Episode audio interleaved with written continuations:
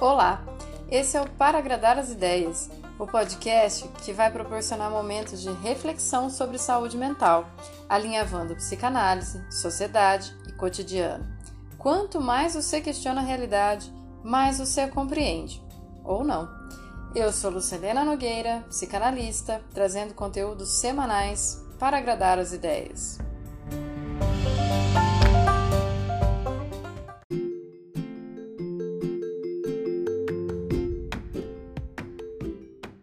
Segunda temporada.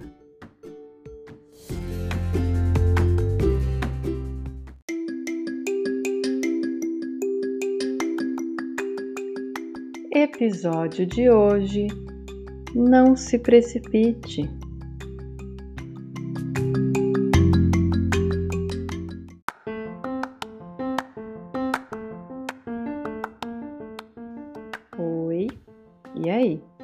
Que você tá?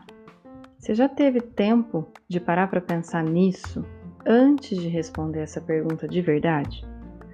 Pois é, essa pandemia não acaba e a gente já está quase batendo um ano de montanha russa de emoções. Carnaval cancelado, metade do elenco do BBB também. Muitas vezes a gente se pega pensando em viver como se não houvesse amanhã. E essa pressa de saber logo o que se passa tem muito mais a ver com uma forma de se livrar da angústia do que de não saber de fato se tem condições ou não de avaliar. Você já reparou como a gente tem essa mania de logo que vê uma situação, junto também já tem um palpite sobre o que ela significa? Quando não é com a gente, então, a velocidade é de um clique. Hum, você viu fulano? Fez tal coisa, tem certeza que era por isso, por isso, por aquilo. Daí do seu lado certinho vai me dizer: Ah, mas eu não faço isso. E eu vou te contar que eu também frequento a internet já tem um tempo, e por lá a gente faz isso o tempo todo. A gente. Mas calma, eu não vejo isso como uma maldade, eu vejo como um resquício do nosso narcisismo primário Logo quando a gente nasce, a gente já ganha um nome para se identificar entre aquele monte de gente que cuida da gente e a gente chama de família. Todos debaixo do mesmo guarda-chuva, mas isso não quer dizer que eles são as mesmas pessoas, pensam da mesma forma, desejam do mesmo jeito. Daí para frente, toda essa identificação vai se transformando numa montanha de definições sobre cada um de nós. E isso vai fazendo com que a gente circule pelo mundo carregando essas coisas. Quer ver como é fácil entender o que eu estou falando? Eu sou. Sou, sou sendo. Lucelena, mulher, branca, psicóloga, mãe, filha de outra Lucelena, irmã de duas, tia de seis, moradora de Piracicaba, moro com mais duas gatas, tenho um podcast e assim vai. Mas apesar de eu ter dito todos esses itens que dizem uma parte de mim, isso também não diz nada. Porque para saber de mim, tem que conviver e aceitar a princípio uma coisa universal. Ninguém é constante. Então, se alguém tiver te conhecido num evento formal e você estava lá super bem comportado, aquelas pessoas vão dizer: Ah, fulano é comportado. Mas talvez lá dentro da sua casa, na sua família, onde você está mais à vontade, uns te falem, ah, você é muito legal, e outros falam, eu não te suporto. Isso acontece primeiro porque ninguém é uma coisa só. E depois porque, conforme a vida vai acontecendo, a gente também vai sendo permeado pela forma que pode lidar com os acontecimentos. E a gente vai mostrando um pouquinho da gente, o outro vai vendo isso com os próprios olhos, com o próprio coração, com a própria história, não com os mesmos. Eu tenho certeza que se você olhar para você mesmo há 15 anos atrás, vai achar que tinha muitas coisas legais que você não faz mais e é uma pena. E outras muito toscas que, ufa, já não faz. Porém, como a gente vive respondendo uma ideia que faz sobre a gente mesmo, um ideal de eu que precisa ser preservado, a identidade para se definir passa muito mais tempo se defendendo do que se experimentando, dizendo eu sou assim, eu sou assado. E vira e mexe acaba se apertando para caber naquilo que já está pronto, que acha que sabe de si. Pior, ainda justifica colocando esse olhar nos outros. O que vão pensar de mim nessa idade, viver tal coisa? Né? Parece um carrossel, porque faz isso com você, os outros fazem com eles mesmos e todo mundo faz com todo mundo, né? Quando a gente fica se defendendo em vez de experimentando, a gente também está quase que se apagando, só para não correr perigo. Por isso, o recado é justamente esse: não se precipite, nem nas suas ações, muito menos nos seus julgamentos. Tudo é fragmento e a noção do todo escapa. Então, dê mais tempo para avaliar o que você entendeu de uma situação, o que você pensa a respeito pode mudar se você der tempo de olhar as variáveis. E seu coração pode muito bem ser confundido pelas minhocas da sua cabeça. Por isso é interessante quando alguém acusa a gente ou aponta algo para a gente, a gente diferenciar. Ele está falando de mim, do que ele viu de mim, ou a partir dele. Por causa da identificação, muitas coisas complexas ficam reduzidas em identitarismo. E a gente nem precisa falar de movimentos sociais para dar exemplo, tá? Você deve ter ouvido isso na sua educação. Ah, menina não pode falar palavrão. Eu, por exemplo, escuto, mas psicólogo não pode ser bravo, nem nervoso, nem humano, né? Se a gente se enfia em mais essa caixinha e sabe que ela aperta, quando alguém te surpreender com algo diferente, você vai se assustar. E para amenizar esse susto, logo você vai emitir um parecer. Eu acho que ele é isso, ou que ele é aquilo, ou aquilo outro. Pronto, enlatou o outro naquilo que veio de supetão. Sabe onde eu tô querendo chegar, né?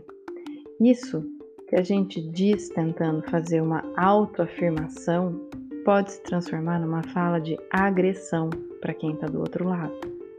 Quando eu faço essa análise rasa e veloz do outro, e se ele não se encaixa naquilo que eu me identifico, rapidamente ele se torna um estranho. Para não ter que ficar lidando com esse estranho, eu logo ponho ele para longe, com cara de mal, e a cara dele, não a minha. E assim eu volto para o meu mundo conhecido e seguro, construído desde pequenininho, onde eu posso ficar falando eu sou e às vezes, quando eu me estranho de mim mesma, eu falo, mas eu não sou assim, eu não sei o que aconteceu. Assim começam os discursos de ódio, e assim se estabelece a cultura do cancelamento. É diferente de mim, não aprovei a ação, me livro de imediato. Isso sem dar a menor chance de olhar de novo, porque eu não quero repetir o susto. Numa dessas, a gente não descobre mais nada sobre o outro e se fecha de forma rude com o outro e com a gente, que vai se tornando cada vez mais inflexível e intolerante. Quando eu não gosto de uma atitude, eu tenho todo o direito do mundo de me incomodar, mas toda a responsabilidade na sequência de me perguntar por que me incomoda. Se algo for só meu, eu que cuide disso. Mas se for algo sobre o outro, antes de cancelar, é preciso dar tempo para entender o que rolou aqui.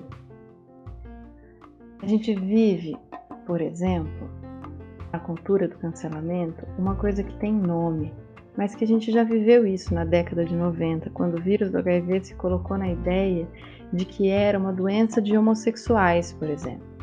E bem na hora que as pessoas infectadas precisavam de mais acolhimento por ser uma doença desconhecida, com tratamento paliativo ainda em construção, o que, que a gente fez? começou a chamar gays, pessoas magras por algum motivo, ou pessoas diferentes do aceito na sociedade, de aidético. Agora, 30 anos depois, parece bizarro, mas ainda tem gente que pensa que existe grupo de risco para HIV e não comportamento. Mas é mais difícil alguém agredir o outro com aidético hoje porque já compreendeu melhor a doença encontrou meios de evitar e parou de demonizar gratuitamente pessoas que precisam de cuidados médicos. Porém, a humanidade não muda tanto assim, né? A gente ainda continua se precipitando, torcendo para um ou para o outro, detonando um ou o outro, de acordo com poucas cenas que a gente concorda ou não, sem se dar o trabalho de esperar mais um pouco para compreender melhor. Isso não é passar pano, quando eu dou tempo de entender a situação, quando eu pesquiso mais, quando eu me pergunto, quando eu vejo se é meu, se é dele. Isso é só tirar o dedo do gatilho. Reconhecer a humanidade do outro, assim como a sua própria, que é falha, inconstante e não finalizada. Por conta da identificação, muita gente olha um negro e pensa duas coisas: ou ele é bandido, ou ele tem que ser desconstruído e falar em nome de todo o seu grupo. E esquece que ele é só um e responsável por ele e sua própria história. E na medida em que ele se dá conta disso, pode ou não se identificar com X outros grupos e identidades não necessariamente que a sociedade deu para ele. Do mesmo jeito que nem toda mulher é feminista, nem todo gay é liberado sexualmente, nem toda velhinha faz tricô, nem toda criança é birrenta, e por aí vai. Enfim, não se precipite em tornar seus medos seus guias e sair por aí se autoafirmando como se você mesmo não pudesse mudar. Nem se precipite jogando o outro no precipício só porque ele é estranho. Apesar da gente ter que se identificar para poder circular por aí, identitarismos são lugares muito reduzidos do que pode ser a experiência de cada um. Começa sendo mais generoso com você e alongando seu corpo e suas ideias para poder atravessar pontes do que te é confortável e do que você ainda não decidiu se é. A gente teria muito menos conflito se não fosse tão afoito em saber tudo o que está acontecendo de uma vez só e também aceitando que nem sempre a gente tem que ter uma opinião sobre tudo. A gente pode deixar para daqui a pouco, a gente pode olhar mais, a gente pode primeiro se perguntar onde é que isso pega na gente e por quê. Será que a gente dá tempo de perguntar isso? Como é que eu tô hoje? Talvez eu esteja aflita. Por quê? Foi isso. Eu quero deixar um recadinho para vocês antes de acabar, tá bom?